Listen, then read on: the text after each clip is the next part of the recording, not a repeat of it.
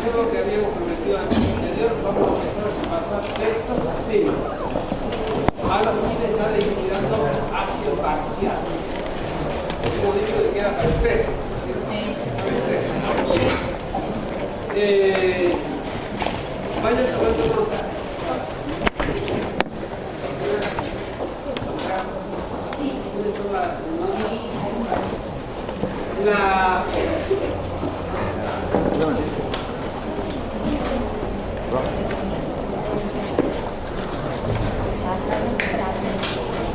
La unidad 1 comenzamos esa unidad con las dijimos definiciones entre comillas de hay de los elementos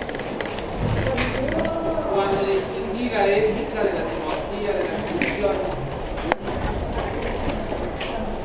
Que habíamos explicado en clase. Cuál era la disciplina a la luz natural de la razón y a la luz natural de la fe Si no te van a Ahí explicamos noción preliminar, la etimología la H. Eh, dimos algunas definiciones clásicas y dijimos que no debemos abarcar ninguna porque la problemática se introducía a partir del primer texto que íbamos a ver. Hay un tema que un tema, la puse que la apuro por avanzar en comunidad una que es tan larga. Y yo lo mencioné al pasar, que era, ¿se acuerdan? Los títulos de la metaética, ética descriptiva, ¿se acuerdan de eso? No se van a acordar porque van a ser dos textos. Lo dije en clase, ahora lo voy a... a- ¿Qué pasa? ¿No lo dije? No, no, no, de verdad. Lo digo normal. Ahora se me olvida. Me olvidé de frente. Eh, en- a ellos pido concepto esas definiciones tradicionales como para poner los elementos. Porque eso va todo a lo que después profundizamos. Es decir, que estamos en una disciplina especulativamente práctica. Práctica porque es en orden a la praxis. Y esa praxis tiene que ver con la luz natural de la razón. No, reitero, no sobrenatural de la fe. Hicimos esa distinción preliminar. También dijimos que no había que confundir la ética, la definición de la ética y los conceptos de prudencia. Porque la ética básicamente tiene que ver con Eh, la ética básicamente tiene que ver cómo, del modo como debemos vivir una vida plenamente humana, como hombres normu- normales, comunes que somos. Todo eso es familiar. Eso lo dije con un poquito más de detalle. Hice hincapié en ese paso histórico que va del siglo V, ahí hablamos del señor Sócrates, ahí hablamos del siglo de Pericles, mencionamos el caso de los sofistas, ¿no? Lo reiteré la clase anterior con el tema del relativismo, etc. El militarismo original, el ingenio. Siglo V. Ustedes tienen que saber mínimamente las épocas, ¿sí? porque esto es parte también de la cultura general del abogado, no, no, no del profesional, de ciencias sociales. Después de eso dijimos que íbamos a eh, profundizar un poquito más haciendo ese salto histórico. Lo mencionamos a San Agustín a propósito de un texto, pero pasamos directamente a la pasamos a la reforma protestante y de ahí nos vinimos para este tiempo. Ubicamos a Kant, perdón, a Bentham y a Kant, lo hemos mencionado reiteradas veces, y nociones de Bentham y nociones de Kant. Eh, ¿Qué pregunta puede ser el parcial? Eh, la breve noción de la, de la filosofía utilitarista, ¿cierto? De te dicen gremiamenta, tal, tal, que básicamente en qué consiste el utilitarismo, básicamente en qué consiste el cartel. Yo lo expliqué acá en clase. Hay un texto de O'Neill que es bien complicadito, por eso no lo usamos. Está en la bibliografía, por eso lo he descartado. Tendría que darles cuatro horas solamente a ese texto. Es muy lindo, pero es, lo he descartado. Eh, ahí comenzamos con el libro de Reyes, el cual les voy a decir, eh, copias no las hemos subido. De esto todo lo que he dicho no hay nada subido todavía. Claro. Eh, vamos a ver las páginas, tomen nota de las páginas para que no se confundan porque vamos a dar copias de carteles, algunas están. Tomen nota. No los mando a comprar libros, no se van a ver la copia del número de páginas. Eh, comienza. La pregunta es ¿qué es la moral? Es como usted el programa. El problema de la definición, esto es la página 17 hasta eh, la página 45.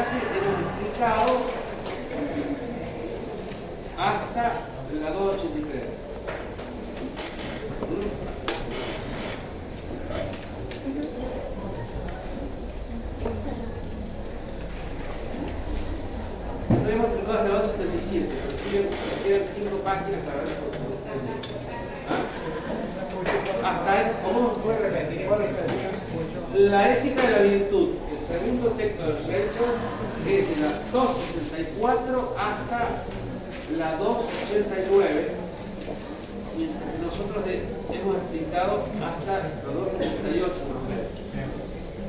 ¿Me Hasta ahí el texto del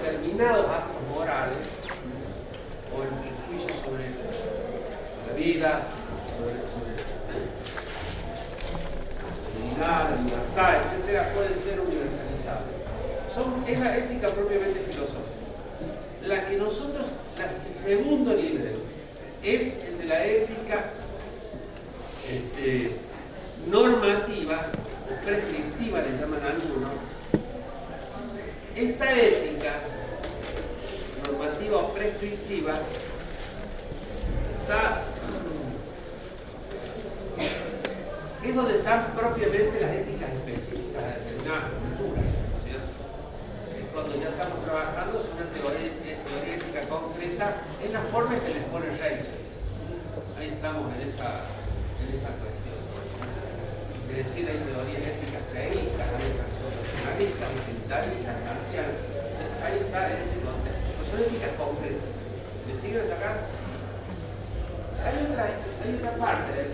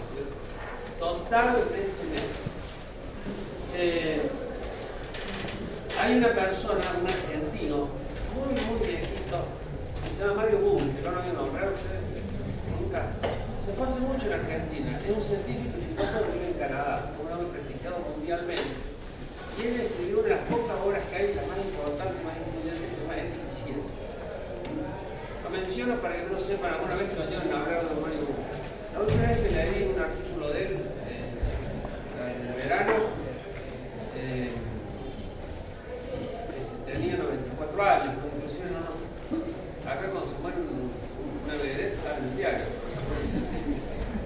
Eh, pero bueno, eh, hay una ética de las disciplinas particulares. Hay una ética de la biología, claro que la hay. La manipulación de, de las células no puede ser si no es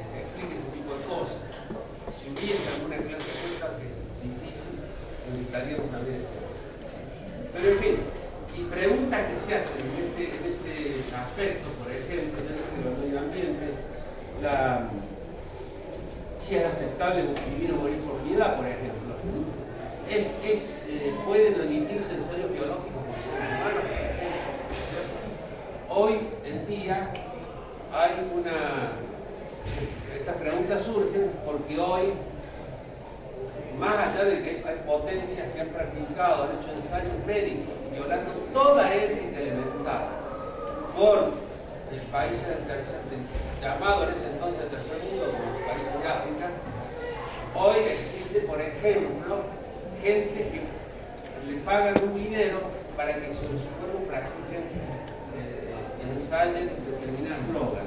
De eso van haciendo protocolos de actuación y van sacando conclusiones. Entonces, a veces tardan hasta a veces 5, a veces 25 años. Saben que determinada droga en tales número de casos en todo el mundo da otros resultados y se la sacan a la en el mercado.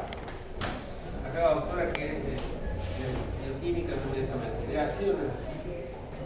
El tema nuestro no es el tema farmacológico, sino es el tema de la ética aplicada. Un ejemplo de ética aplicada sería si es ético o no practicar, como dije, con seres humanos drogas con fines comerciales.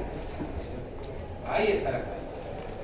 Eh, eso abre toda una discusión en ese ámbito que llamamos nosotros, que nos parece maravilloso, que es la bioética. Bueno, básicamente esto es lo que, lo van a ver ahí en Douglas Price, lo complementamos con otro, eh, perdón, lo de Douglas Price es hasta, hasta breve aproximación desde la, filosofía clásica. Sea, hasta la página 11. Son tres, dos páginas. Esto es básicamente, eh, doctora, lo voy separando acá. Y el otro, niveles de reflexión ética, es mi colega de, de cátedra, el profesor Gustavo Ramos, y más o menos lo mismo explicado de otra forma. Acá habla con el vulgar, la ética descriptiva, ah, estamos hablando de la ética descriptiva. Nosotros, la descriptiva es la ciencia que es esa parte de la ética que describe conducta. Esa parte de la ciencia que describe conducta es la que capta la sociología que ha estudiado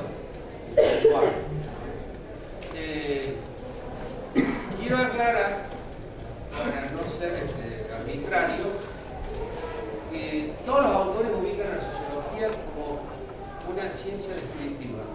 Entonces, no es una ciencia del deber ser, es cómo son las cosas. Hoy por hoy los sociólogos piensan otra cosa y ellos piensan que su ciencia es valorativa, etc. Pero no es el caso de acá entrar en ese tipo de cosas. Simplemente hacemos una alusión, como la van a ver ustedes en muy breve apunte, de qué se trata esta cuestión. Eh, y acá tienen esta es la definición que he dado, que son, son las dos primeras hojas de Ramos, normativo prescriptiva, también llamada ética seca, y la metaética explicada de otra forma. A esta tengo la original nomás, que después me lo... No, yo lo tengo. ¿Ah?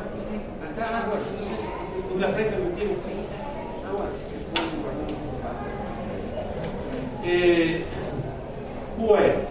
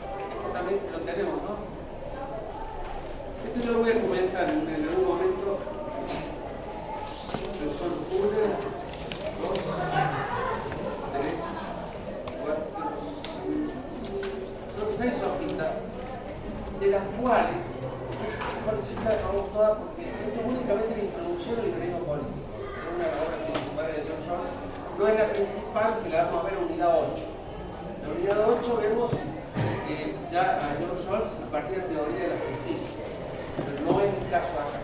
Es otra obra que nada tenemos desde la introducción. Y ahora vamos por el tema del día 2. Creo que acá no me de nada. Unidad 2. La unidad 2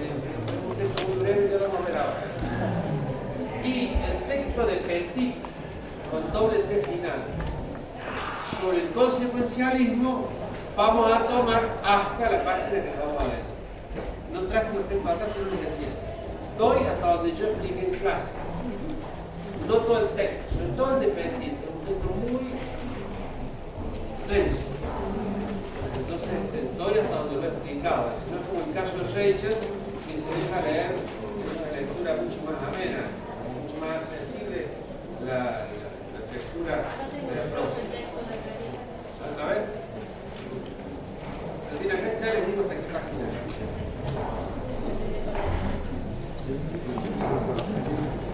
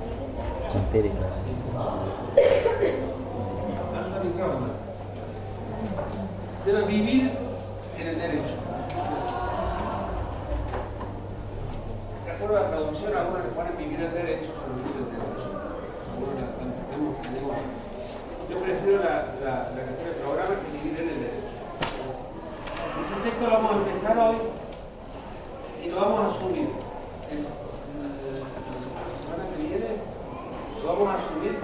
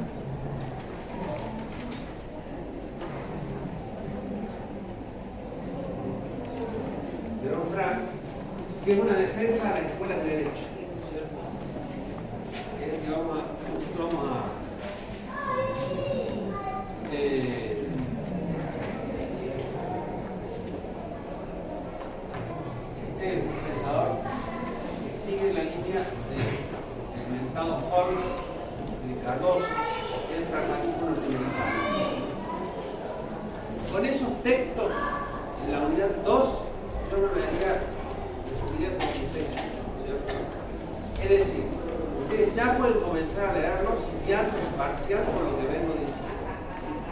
No puedo trabajar personalizadamente acá y hacerlo usted la clase práctica y lo que teórica porque tengo imposible con lo algo.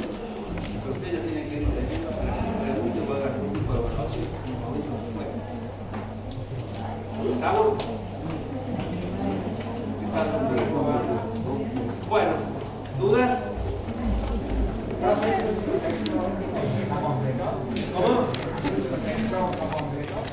Sí, el de Llorón Frank, ah, perdón. Este fue el más completo porque es un articulito el tema de la página, más cortito, 35, 35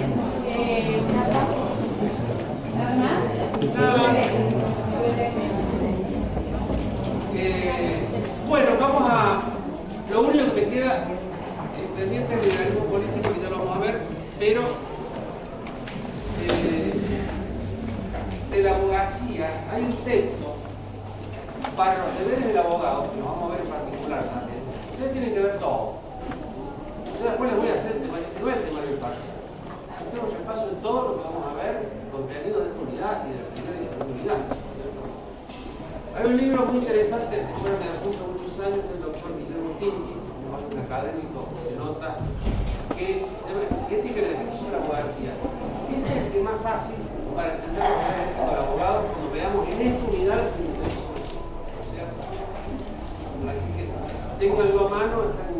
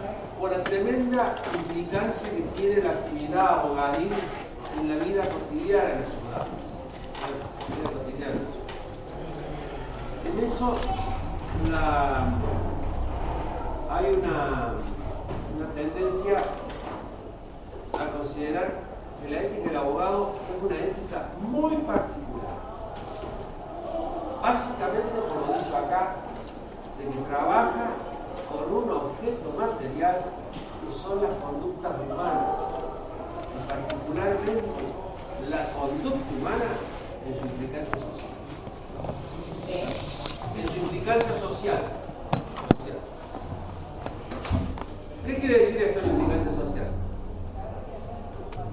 No estamos operando con seres inanimados, con seres animados, como decíamos los biólogos, estamos, estamos trabajando con números, pesos y medidas. Estamos trabajando con seres humanos. Eh,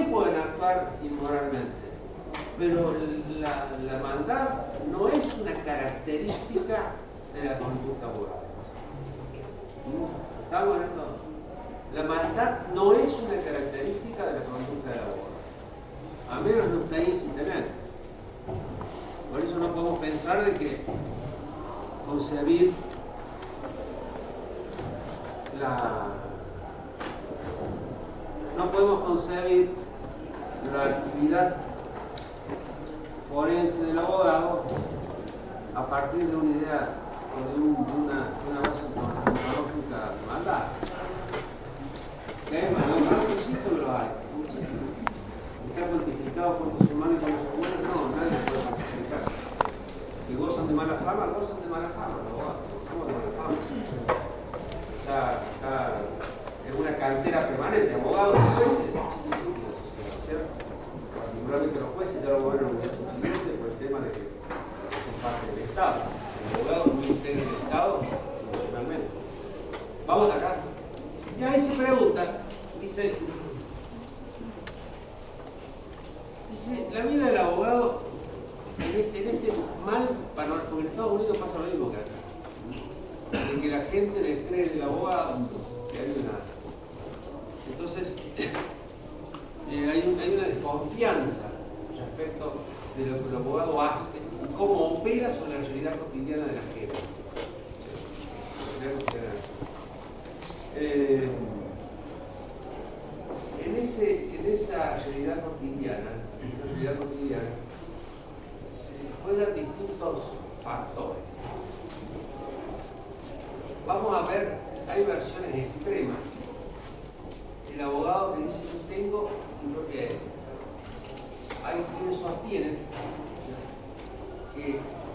qué?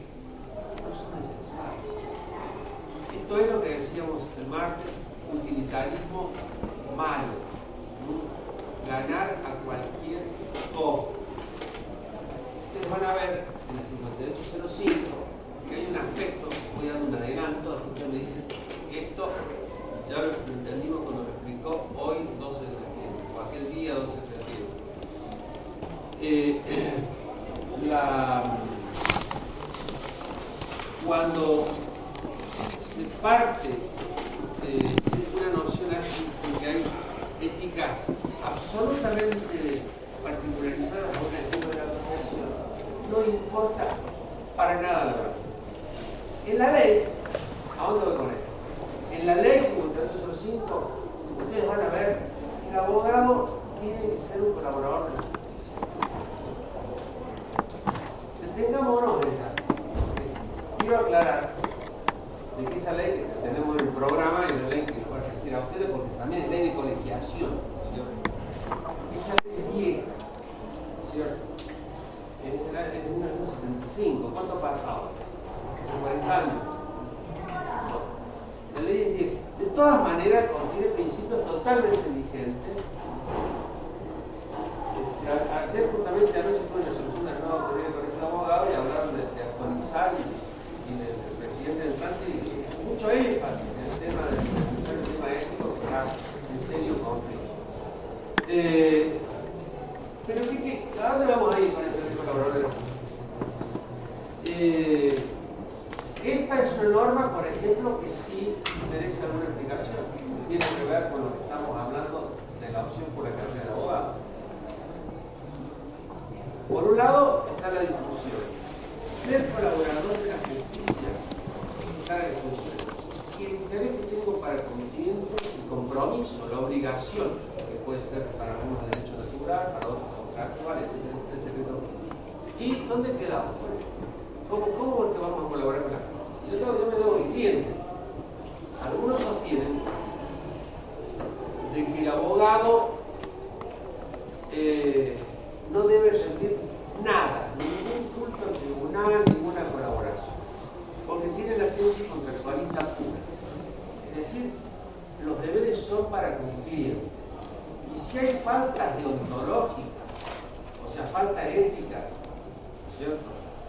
Eh, solamente le doy explicaciones a él, que es el que me paga, el que me contrata, el que deposita su confianza en mí y que me da los elementos para permitir cualquier Vamos a atacar.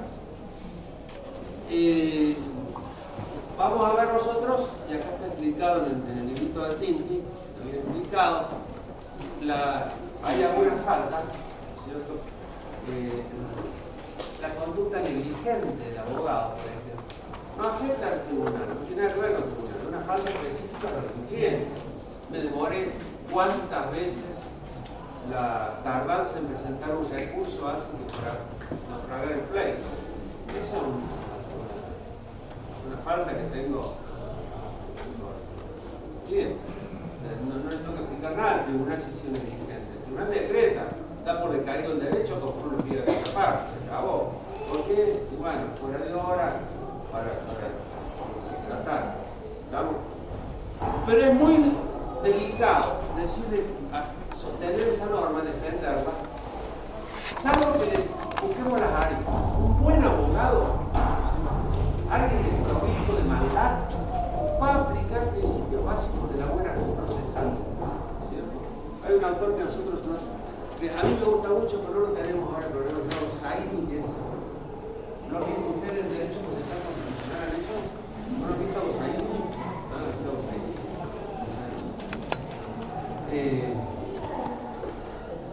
Que tiene un libro muy, muy interesante sobre la, conducta en el proceso. En esa conducta en el proceso es donde se ve en toda su dimensión cuando el abogado actúa con buena fe. ¿cierto? Con buena fe. En el caso de un, un problema en el tribunal. El tribunal se ha equivocado, como pasó en Córdoba varias veces. Para un ejemplo simple. Cuando se ha extraviado, no digamos casos como la vez pasada, ese, que resume el expediente por parte de unos abogados de parte. Pero cuando se ha extraviado el expediente, y mi cliente le conviene que siga desapareciendo. El rehace lleva mucho tiempo, le conviene por la prescripción, entonces es este un rehace no es prescrito, liberado ni, cliente. Pero ¿qué quiere decir? El abogado que actúa con buena fe. Y va a decir, va a ir a, va a hablar con el secretario o un juez, le va a decir, mire, tengo fotocopia de la ¿no es cierto? Si la tengo certificada bien y si no, con la ven en otra parte mantengamos atrapado y que siga adelante el proceso. Eso sería colaborar con el programa. Pero que el problema va a ser que la que tienen que explicar al cliente todo. Tienen que explicar. Y esto significa tal cosa. Y ahí vienen los dilemas éticos del abogado. El cliente, no, doctor, déjelo, no, no, no, no, que se broma, no. Bueno, ahí entran los intríngulos éticos. ¿cierto? El abogado del ejemplo, cuando dicen, utilitarismo malo, puro, raso. Entonces, no, no tengo que devolver nada, nada. Se les perdió a se les perdió, esto beneficio del cliente, por lo tanto el asunto queda exactamente lo Un ejemplo de hace unos cuantos años que pasó en el Tribunal de Córdoba, en materia penal, fue cuando una persona que había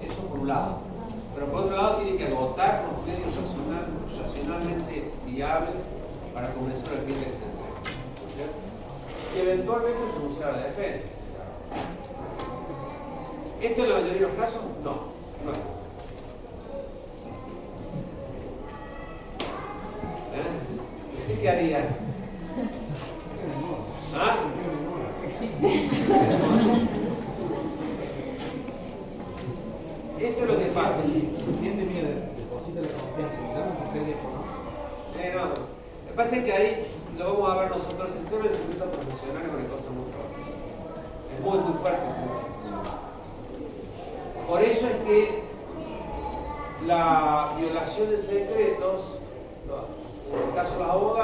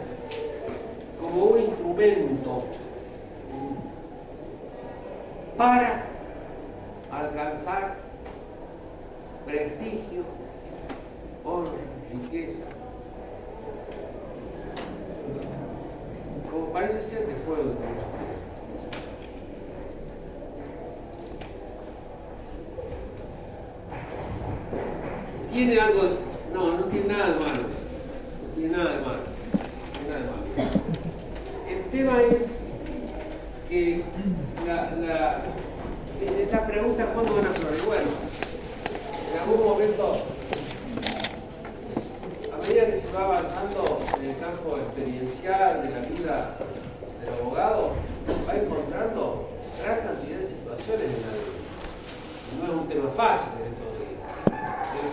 No es un tema que nosotros retóricamente digamos qué bien, qué bueno, como dije la clase pasada, en términos honorarios, es un honor defender para que vamos a cobrar honorarios. Eso es de las 25 siglos. ¿cierto? Ahora, elijo una carrera, explicando el señor Froman, elijo una carrera donde voy a tener, como sucede estos días, que cobrar para vivir. Donde el inmenso público tiene serias dificultades para poder solventar a un abogado. ¿cierto? Serias dificultades. Y yo tengo que cobrar.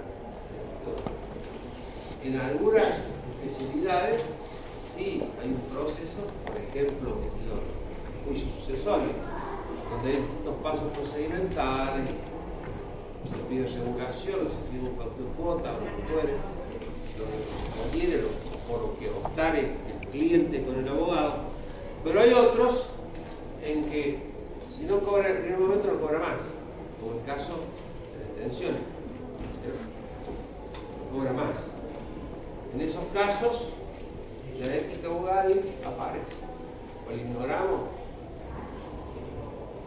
Eh, es muy común que el abogado tenga un talonario documento en blanco así, persona está presa y el abogado va a la casa para le da documento común. ¿A ¿Qué le parece? ¿Ah? Porque y bueno, eso, eso pasa. Porque también ha habido casos, y no hace mucho tiempo pasó esto, que el abogado delató al cliente estaba prófugo. El abogado lo delató. ¿Para qué lo delata? Pues Porque cuando vuelve a estar preso lo necesita de nuevo. Eh, Pero eso puede pasar, sí, eso puede pasar. ¿Ah? Porque le debía dinero. Generalmente, eh, ustedes saben que penal de que existe el incidente, el delincuente habitual o el reiterante. Particularmente el habitual o el reiterante, si entrar al instituto de, de la residencia, eh, siempre van a estar el abogado. Generalmente, sobre todo los defraudadores, por ejemplo, ¿no? el que vive de, de cheques sin fondo, de, generalmente el defraudador siempre necesita no es aquel que el homicidio pasional que usa, una voz penalista una vez en la vida, no va a volver a matar. ¿no? Entonces tiene que estar bien, entonces el abogado lo delató para que, para que preso, y el abogado doctor le puede meter a preso, no sé cómo lo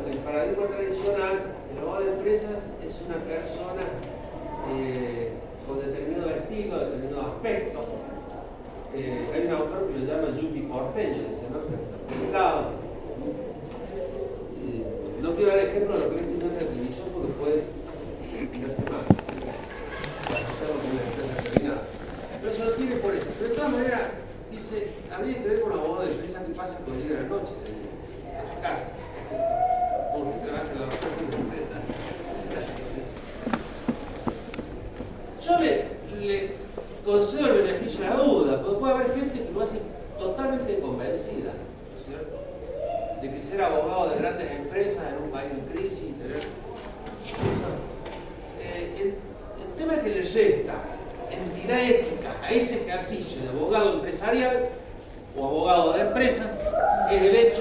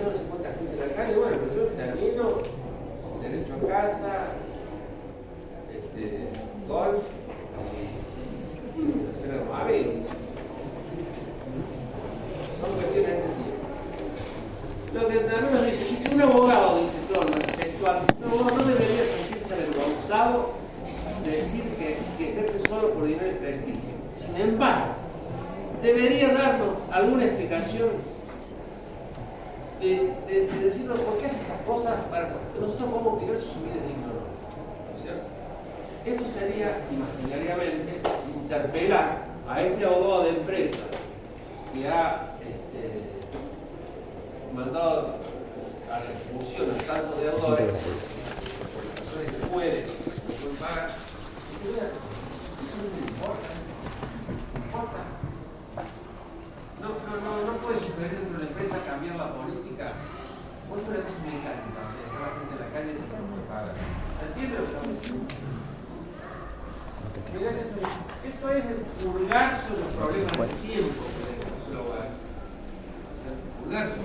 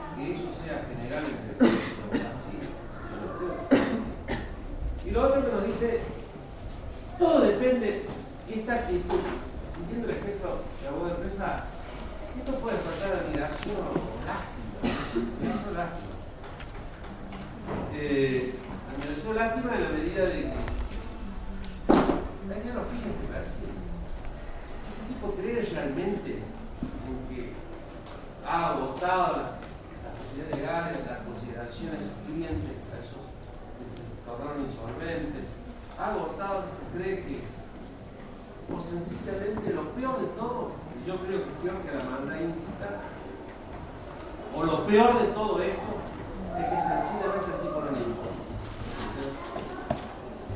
Descartamos al inicio de que una persona, reitero, disfrute con este tipo de cosas. Descartamos, descartamos.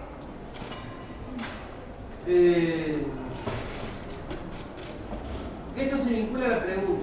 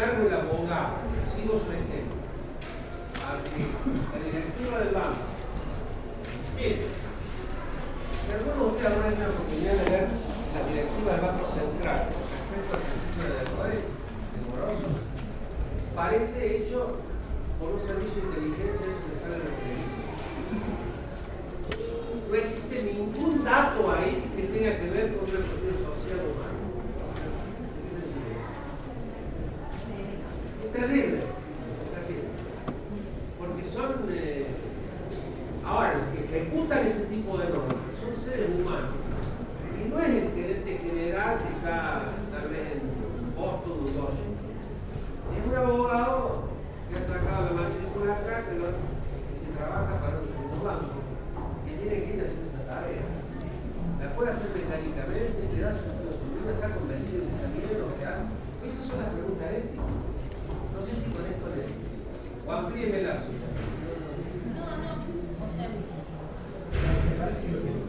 profe. Sí, yo me sentiría más cobrando a los Claro, no, Pero a lo mejor el inquilino que no se quiere ir, a lo mejor tiene hijos chicos, que viene discapacitado, no sé, entiendo dónde ir. Agotar, ahora le voy doy la, pregunta. agotar la instancia negociadora.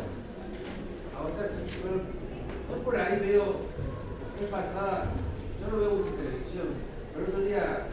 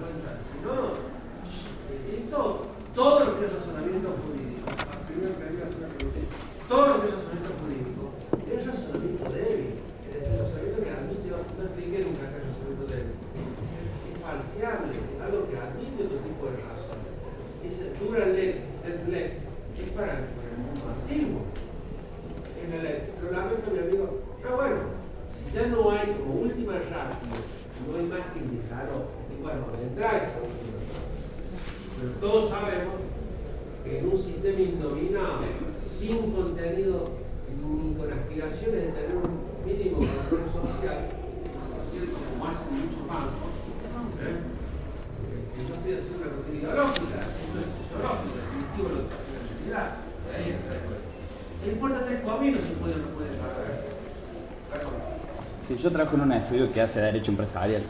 Pues, y somos abogados de tarjeta naranja, por ejemplo.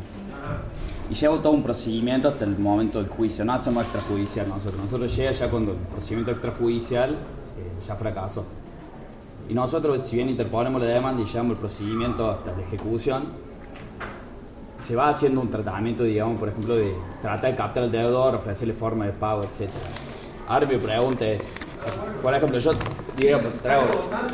Claro, yo digo, yo cuando llega al punto de, no sé, embargo un sueldo, cuando yo llego al punto, por ejemplo, de embargo un sueldo, no siento, digamos, un remordimiento, por, por ejemplo, de decir, ¿cómo es que será la situación económica de esta persona, digamos, por ejemplo? O sea, yo no me siento responsable por el endeudamiento de la persona. Que es un poco lo que va la compañía, digamos. Yo tengo el... Claro.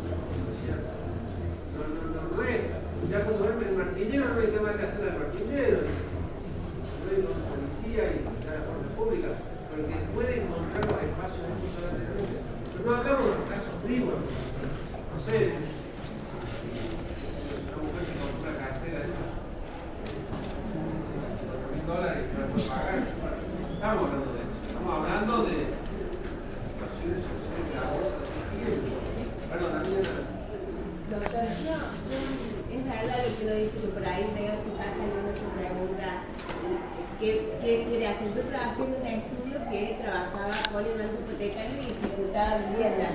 Y yo me pregunté si sinceramente cuando me recibiera yo quería hacer ese trabajo. Y luego de reflexionando dije que no.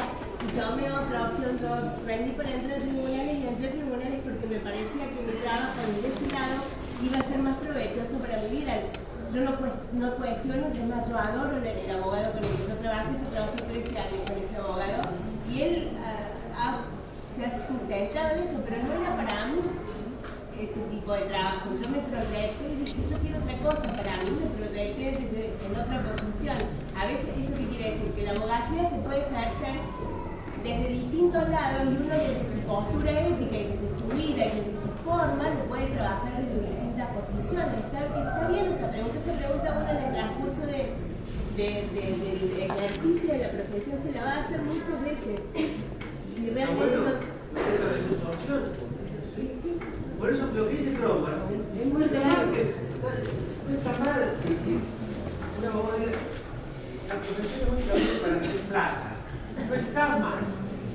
Lo que está mal es que lo que. Porque lo que nos habita en las explicaciones. Mire, usted no está cumpliendo un mandato legal se dice esto es esto, esto, algo más. Es lo que usted tiene que pasar a correcto, pero dígalo. De eso se trata. En el fondo vamos a con el tema de la verdad, de los valores, en eso queda mucho tiempo nosotros. A veces que, es decir, ayer justamente en un discurso de, del presidente Conejo yo estaba con el presidente de país escuchando una queja de inmenso auditorio diciendo de que perforan los horarios, se quejan los abogados, tal vez ahora hay un gran problema con el tema de los empleados judiciales. Por otro lado, los abogados dicen de que los jueces son mezquinos al regular el horario y le perforan el mínimo. Pero todas esas son tensiones sociales producto de una situación, una situación económica y social que todos conocemos. Pero el tema está como juegue como actor social el abogado en esto. ¿cierto? Cuando el tipo es neutral, no me importa tres comidas, bueno, ahí estamos. El asunto es encontrar un sentido integral a la vida del abogado. La mandar, me quería hacer una pregunta. No, yo que le decía que no es lo mismo para mí hablar, por ejemplo, como él decía, de una cobranza judicial de tarjeta naranja, que para mí por ahí elegir ser abogado de estas empresas financieras que, por ejemplo, prestan y prestan y prestan y cobran intereses que uno que son imposibles. O sea, para mí ahí está el quiebre. Una cosa es decir, bueno, eh, como él los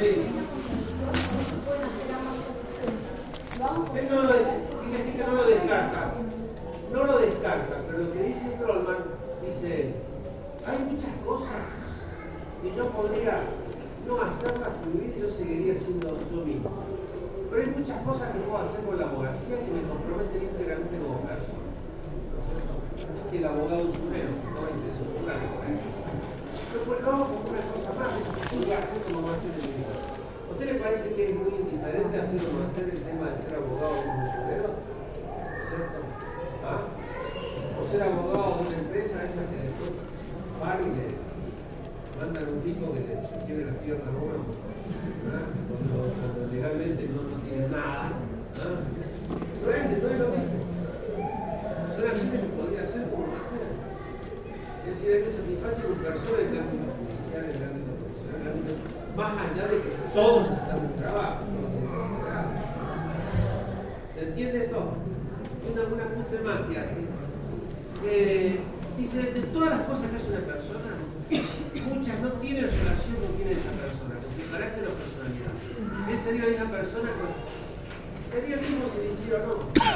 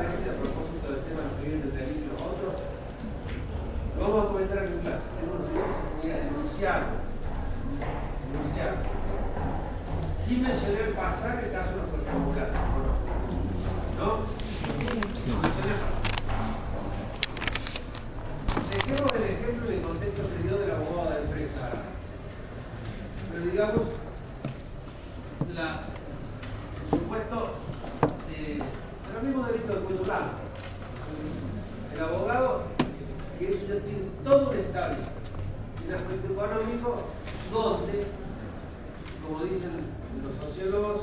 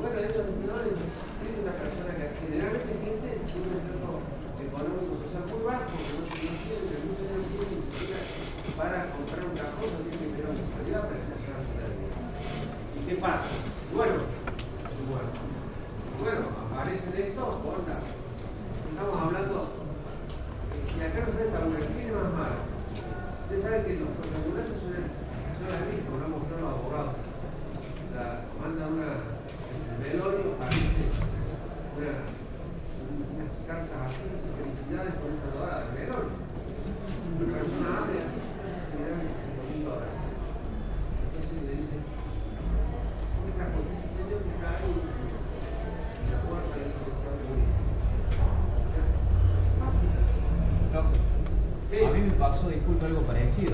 A mí me llamó por teléfono de un lugar que no, de, un número que no conocía y era de un estudio jurídico por un tema de un accidente vial. Y yo al número lo había dejado nada más que en la clínica por un contacto, por un familiar que estaba en, en, un estado en un estado de convalecencia y bueno, me llamaron a mí de un estudio jurídico por ese, por ese tema, para hacerle reclamo de seguro. Y evidentemente no, no terminé muy común. Sí. Pero película es buenísima. Buenísima. Es muy habitual, muy habitual. La persona tiene ahí esta pérdida económica y tiene 68 años.